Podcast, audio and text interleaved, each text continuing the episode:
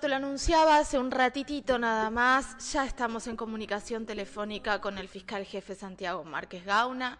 Eh, estamos hablando de este caso que te adelantaba en Ciporetti, mucho más grave de lo que uno eh, puede imaginar. Digo, ¿qué hay más grave que maten a tu bebé, que se declare culpable al padre de tu hijo por matar a tu bebé? Ahora, lo grave es lo que a veces eh, jueces y juezas hacen con las pruebas que se tiene y con la posibilidad de una condena. Eh, Santi, buen día, Caro te saluda.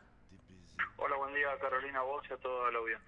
Muchísimas gracias por, por atendernos.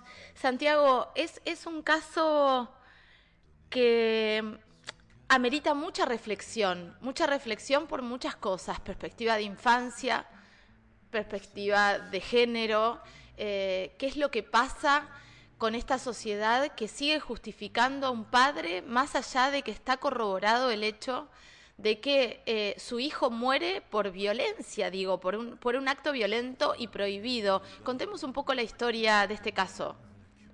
Bueno, sí, el 30 de julio del 2019, Romina, la mamá del bebé, eh, tenía que ir a, a rendir un examen a General Roca, ya estaba estudiando una carrera eh, y tenía un bebé muy chiquito, de menos seis meses, y por primera vez decidí dejarlo con, con quien era el padre del niño y su pareja, Diego, eh, con quien tenía sus temas, pero seguían conviviendo en pareja, y ella se fue, eh, lo dejó a su hijo a la mañana y se fue a rendir un examen con toda la culpa con la que con la que va una madre que deja a su hijo tan chiquito, ¿no? una decisión muy difícil, pero que tiene que ver con, con entender los roles de las mujeres y la participar en la crianza, ¿no? La crianza compartida y todo esto que siempre vemos En ese contexto, el papá del nene, eh, según nosotros acusamos y probamos, en, un, en una situación que no podemos terminar de terminar, pero que ocurrió, sacude a Salvador, eh, lo sacude violentamente y le provoca una lesión cerebral.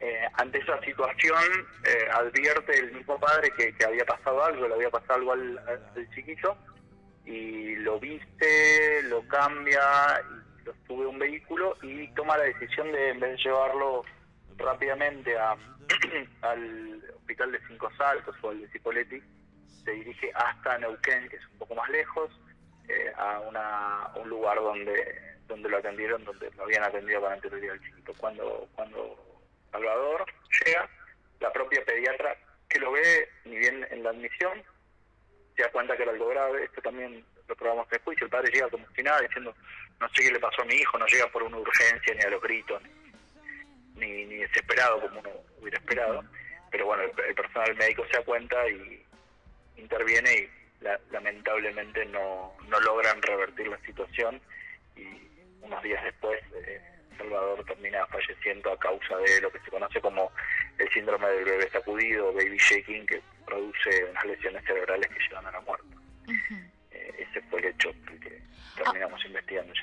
Ahora, Santiago, eh, repitamos y repitamos hasta el cansancio que eh, es una maniobra prohibida, es una maniobra violenta, que esa maniobra es la que le produce la muerte a este bebé. No tenía nada anterior, ¿no? No, no, es una, es una conducta negligente, es una conducta de alguien que, que lleva adelante una, una, una conducta que, que es básica, que todos los que tuvimos un, niño, o lo primero que nos dicen las abuelas, las tías, las madres, es sostener la cabecita, tener cuidado.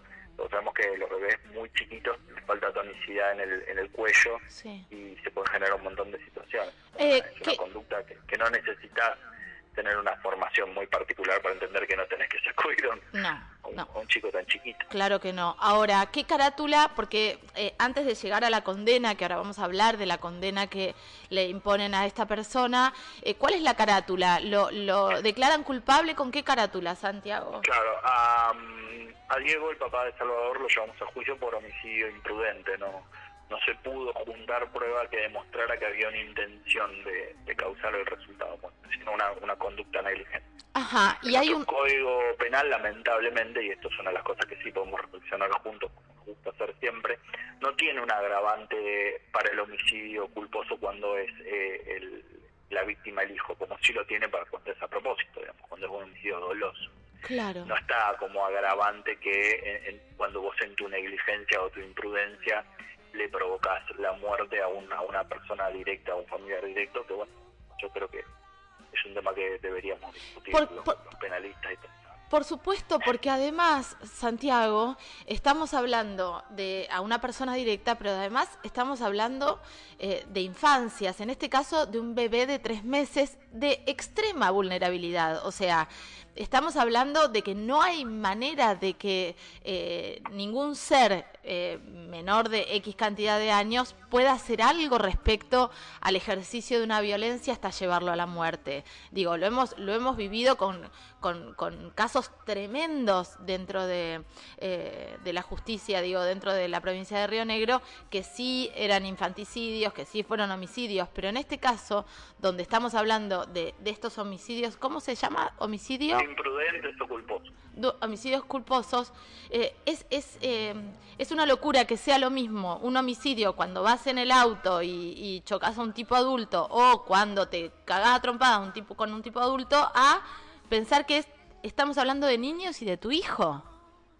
Sí, yo creo que en este sentido y en la misma línea de lo que vos estás diciendo, eh, el cuidado que uno o que la sociedad espera que uno tenga respecto de ciertas personas refuerza eh, la, el valor de lo disvalioso esta conducta. Uno espera que un padre sea un doble, un cuidado reforzado respecto de sus hijos, ¿no? La sociedad necesita que, que los niños estén cuidados, cuidarlos entre todos como sociedad, pero en esta distribución de responsabilidades también asignamos una responsabilidad mayor a, a los familiares directos. Esto es claro en nuestra construcción cultural y social, no hay ninguna duda de esto. Sin embargo, la norma, la ley, no tiene una pena distinta o superior eh, por lo menos eh, esta, esta situación que para mí sí lo amerita y así lo alegamos cuando pedimos la pena, después vamos a hablar, pero no, no puede ser lo mismo que vos no hayas tomado las precauciones y hayas causado un daño a, X cualquiera, a que ese, esa conducta desaprensiva, por decirlo de alguna manera, sea con una persona que está directamente bajo tu bajo tu cuidado, bajo tu responsabilidad, y que todos como sociedad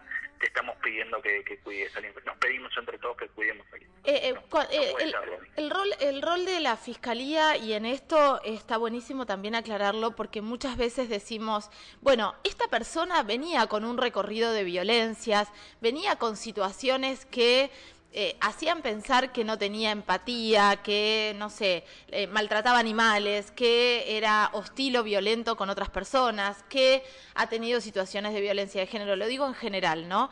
Eh, cuando llegas a estos casos, ¿eso vale? Sí, sí, sí, nosotros en, cuando el Código Penal, el artículo 41 que nos dice cómo, cómo mensurar la pena, permite valorar las conductas precedentes de, la persona causa, ¿no? Como, como, cómo se conducía respecto a situaciones similares o particulares o cuestiones que permitan determinar que es especialmente desaprensivo en el cumplimiento de la, de la ley o de las expectativas que, como sociedad se pone en cabeza de cada uno, ¿no? Lo que se espera, que, como se espera que nos comportemos. Y nosotros lo utilizamos y, lo valoramos en este juicio también.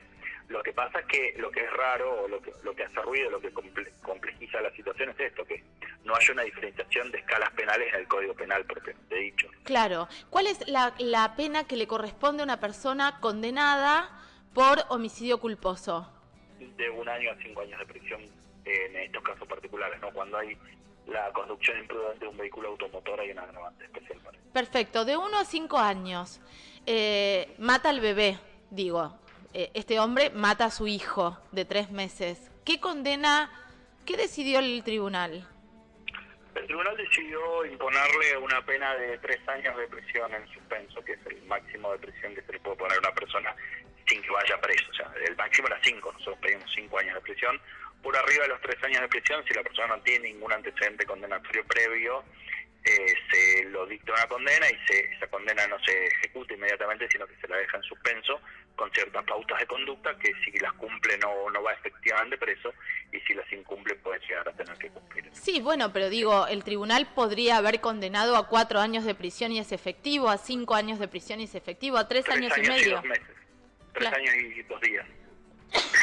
Santi, ¿por qué no lo hizo? Cualquier pena superior a los tres años hubiese obligado a un cumplimiento efectivo de la pena en un dispositivo. Cuesta mucho no indignarse con este tipo de condenas, porque ¿dónde quedan las infancias, no? La muerte de un bebé de tres meses vale tres años en suspenso, teniendo la posibilidad en el marco eh, de, la justicia, de la ley, digo, la ley te está diciendo que podés condenar hasta cinco años. Ahora, un hombre mata a un bebé y le dan tres años en suspenso. ¿Qué, eh, ¿Cuáles fueron los argumentos eh, de este tribunal, que además estaba integrado por tres mujeres? Sí, sí, son Mira qué, qué, paradoja, ¿no? Bueno, ¿qué, qué, qué, el, tribunal lo que dijo es que mm, casi todas las cuestiones que nosotros habíamos considerado agravantes estaban neutralizadas con, con cuestiones atenuantes. En lo central que, que no se había acreditado que, que este señor tuviese unas conductas delictivas anteriores, que la conducta posterior a que, a que realiza lo que la conducta que, llevó a la muerte, con la sacudida, lo que hizo fue la sacudida que eh, no fue desaprensivo, como atenderlo, vestirlo, llevarlo a un lugar de médico de atención, valoraron que, era correcto eso, más allá de que nosotros dijimos que lo correcto hubiese sido llevarlo rápidamente al, hospital más cercano, pero bueno, y con otra premura, que continuó con su vida, que la reconstruyó, que tiene una nueva familia, que tiene un hijo, que tiene buena relación con sus hijos anteriores y con este hijo, digamos, no es un padre que tenga habitualmente problemas con, hijos o que sea desaprensivo con todos sus otros hijos, em, que estuvo siempre derecho, que se manifestó y bueno, que en el criterio de ellos él también sufrió un, daño o un perjuicio a él también porque el hijo que se murió también era de él, digamos, que él también sufrió por, por, este, por este resultado. Eh, Puso sobre, sobre la mesa todas las agravantes y todas las atenuantes y falló sobre un poquito más del punto medio de la pena, que era dos años y medio. bueno, es, es, es muy extraño que frente a la muerte de un bebé, eh, digo, se murió un bebé, eh, mató a un bebé frente a esa frente a ese homicidio culposo, toda la mirada benevolente esté hacia el padre. ¿Qué pasa con esa madre también, no? Digo, el daño que, que genera, eh, el daño irreparable que genera irse a, rendir un examen, volver y que tu hijo esté muerto porque lo sacudió el padre, ¿no? Sí, nosotros además eh, alegamos algunas cuestiones particulares de la madre, es una mujer que le había costado muchísimo eh, quedar embarazada, que había hecho un montón de esfuerzo, que era gran parte de su, de su proyecto de vida ser madre y que después de de esto creo que no puede tener más hijos, además por, varias cuestiones. O sea, era, su única oportunidad, así lo dijo ella, de, ser madre y era, era algo muy, muy esperado. Entendemos que la nosotros entendimos que no había, él no se lo notaba hubiese sentido de la misma manera, con la misma intensidad la, la muerte. Pero bueno, el tribunal lo que hizo hincapié centralmente es en esto, en que no fue una conducta a propósito, digamos, una conducta dolosa, intencional, sino una conducta negligente eh, y que bueno el padre también había sufrido de, otra manera, lo había transitado de otra manera, pero que había, sufrido. ¿Van, ¿Van a ir a impugnación, Santi? Nosotros, Caro, tenemos vedada la impugnación en estos casos por el monto de la pena. Ah. Eh, por penas de tres años o menos no podemos ir a impugnación. Vamos a, estamos analizando en hacer algún tipo de planteo especial, eh, en este caso particular, por, por las características que tiene. Es un planteo nuevo, distinto, que nos gusta a veces buscarle un poco la vuelta y tratar de, dar otras respuestas ¿no? sí. que llevan más esfuerzo pero que atienden a las necesidades de la víctima. En estos días estamos terminando de estudiar eso y de definir si, si podemos intentarlo, que va a ser difícil. Eh, los casos son siempre complejos. Son, son todos los casos complejos, pero digo, cada, cada sentencia y cada recorrido de cada historia, al menos es una, es una mirada que, que siempre trato de poner en todos los casos, deja, deja una huella para las historias que vienen. Y la verdad es que naturalizar que un padre sacuda a su hijo en una práctica que, que, no se puede hacer eh, y que el el nene se muera y que lo lleve muy tranquilo a un hospital lejos y que no llegue como loco porque el nene se está muriendo, cuando de hecho el nene se estaba muriendo. Eh, digo, em, las sentencias dejan huella y también dejan mensajes. Y esto es lo grave, y esto es lo gravísimo también, más allá de lo, tremendo e irreparable de la muerte de este bebé. Es decir, eh, bueno, vamos a justificar al padre a como dé lugar. Nos vamos a olvidar de esa madre que además, eh, vos lo decías al principio, y duele tanto cuando escuchamos que una mamá, que nosotras, yo en este momento estoy lejos de mi hija, llega pasado mañana y, y, estamos las madres siempre atravesadas por la culpa porque queremos estudiar, queremos trabajar o tenemos que trabajar para darle de comer a nuestros hijos porque somos muchas madres monomarentales, pero tenés un, un padre ahí presente que se lo dejas unas horas y lo mata. Em, digo, ¿qué, mensaje estamos dando también, no? ¿Qué pasa, ¿Qué pasa con tantas infancias invisibilizadas? Porque estamos hablando de violencia contra la niñez, contra las niñeces, y es muy fuerte esto. O sea, a un nene lo puedes acudir y vas a seguir libre como si nada. Se ponen en juego eh, muchos estereotipos también, ¿no? Como decís, y, estos casos sirven para varias cuestiones, como nos reflexionar yo arranqué diciendo, esto porque quiero que quiero que ponerlo sobre la mesa, ¿no? Como sociedad, cuánto le cuánto más les exigimos a las mujeres que a los varones.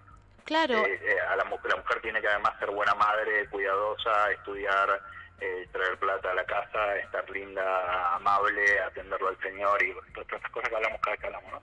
Y este caso está en algún punto cortado por esto y en algún punto también nosotros pensamos que tenía que tenerse en consideración al momento de mensurar la pena, porque además el señor no aportaba económicamente, era una situación bastante particular, y era una madre eh, construida, que se estaba construyendo a sí misma, como digo yo, ¿no? que, parecen orquesta, que terminamos exigiendo socialmente una gran cantidad de cosas que deberíamos compartir, entender y repensar.